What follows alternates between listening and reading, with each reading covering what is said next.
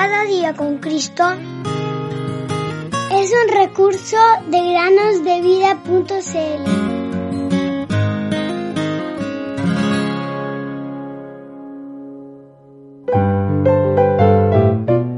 En esto se mostró el amor de Dios para con nosotros, en que Dios envió a su Hijo unigénito al mundo para que vivamos por él. Primera Juan 4:9 Hola queridos amigos y amigas que nos escuchan en cada día con Cristo. Sean bienvenidos a una nueva meditación. Pongan mucha atención. Nelly, hazme el favor de ir al correo a buscar el diario, le dijo el señor Walkins a su hija de 14 años que estaba leyendo en el jardín. Dos arrugas se dibujaron en su frente y, refunfuñando, respondió, ¡Ay, papá! Ahora no, estoy leyendo una historia tan interesante. Vamos, hija, sé buena y ve a buscarlo, respondió el señor Watkins. Pensaba que podrías esperar hasta que llegue el tío Jack, porque él tiene que ir a buscar su correo y quizás él puede traer el diario al mismo tiempo, replicó Nelly de mal humor. No, no es seguro que el tío Jack vuelva a ir al correo hoy, y necesito realmente el diario en estos momentos, dijo el padre con un toque un poco severo. Está bien, voy a ir, respondió Nelly secamente, y enojada, arrojó su libro a un lado. Nelly entró en la casa para buscar su sombrero y saliendo se encontró con el doctor Nehaus, que acababa de hacer una visita a su madre enferma. El doctor le dijo, Nelly, ¿vas al correo? Espérame un instante, puedo llevarte en mi auto y haremos el camino juntos. La joven aceptó pero con cierto temor porque sabía que el doctor había escuchado sus quejas y enojos.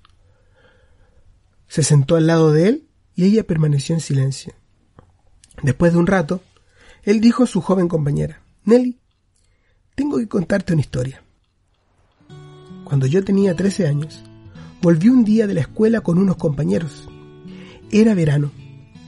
Como los días lindos estaban previstos todavía por algún tiempo, uno de nosotros sugirió una excursión hasta un estanque, bastante alejado de nuestro pueblo, donde podíamos bañarnos. Y todos estuvimos de acuerdo. Ese día hacía mucho calor. Al salir de la escuela caminamos rápidamente hacia nuestra casa ubicada a un kilómetro del colegio. Debíamos estar de vuelta a la hora de la cena, así que teníamos que darnos prisa. Al llegar cerca de nuestra casa, nos encontramos con mi padre en el camino que iba al pueblo. Se detuvo y me dijo, vacilando un poco, Jack, ¿podrías llevar este paquete al pueblo? Y dentro de mí sentí una gran molestia, y lo primero que pensé fue decirle resueltamente, papá, perdón, pero no puedo. Pero había algo que me impidió responderle así. En verdad, yo creo que fue un ángel de Dios el que me estaba reteniendo. Sí, padre, fue mi respuesta. Lo voy a llevar.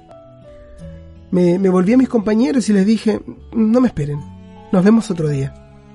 Ellos quedaron muy desconcertados. Y en cuanto a mí, bueno, de buen humor tomé el paquete para cumplir mi encargo. Te agradezco, Jack, me dijo mi padre. Lamento hacerte perder tan divertida salida. Yo quería ir al, pueblo a hacerlo yo mismo, pero estoy muy débil y eso me pone a prueba el día de hoy. De hecho, hacía ocho días que mi padre no se sentía muy bien. Dio algunos pasos conmigo para darme instrucciones y antes de dejarme, puso su mano sobre mi hombro y dijo, te agradezco, hijo mío. Siempre has sido obediente y eso me agrada. Volví pronto. Al llegar frente a nuestra casa, vi vecinos yendo y viniendo y otras personas ocupadas.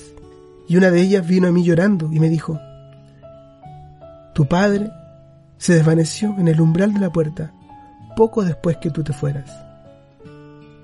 Nelly, hoy yo soy un anciano y desde entonces di gracias a Dios por haberme hecho responder al último deseo de mi padre y de que sus últimas palabras fueron, siempre has sido un hijo obediente para mí. El viejo doctor se secó los ojos. Nelly había llorado en silencio, oyendo el fin de la historia, y decía en su corazón, oh papá, nunca más seré desobediente. Esa tarde, una niña feliz volvió a casa trayendo el diario del correo. Dio un grito de alegría viendo a su padre sentado en la habitación y, corriendo hacia él, le echó los brazos al cuello y le dio un beso confesando su error. Te perdono con mucho gusto, hija mía, dijo devolviéndole el beso. Nelly no olvidó sus buenas intenciones, tomó un papel y escribió en él, acuérdate de la historia del doctor Nehaus. Pero, desafortunadamente, queridos niños, el corazón del hombre es malvado y las personas débiles. Esta es una de las experiencias que tuvo Nelly y tuvo que soportar muchas luchas. Pero ellas tuvieron el efecto de atraerla al Señor Jesús, quien es el único que puede librarnos y hacernos felices. Ella le abrió su corazón, le confesó su angustia por sus pecados y su miseria, y en él encontró no solo el perdón, sino también el gozo y la fuerza para cumplir fielmente con sus deberes y agradar a Dios. Nelly se convirtió en una chica feliz y obediente, enteramente entregada al Señor y que trajo gran alegría a sus padres. ¿Y tú, querido amigo o amiga?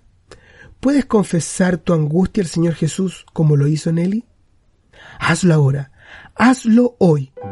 El gozo y la paz solo provienen de Él. Más alto que el cielo.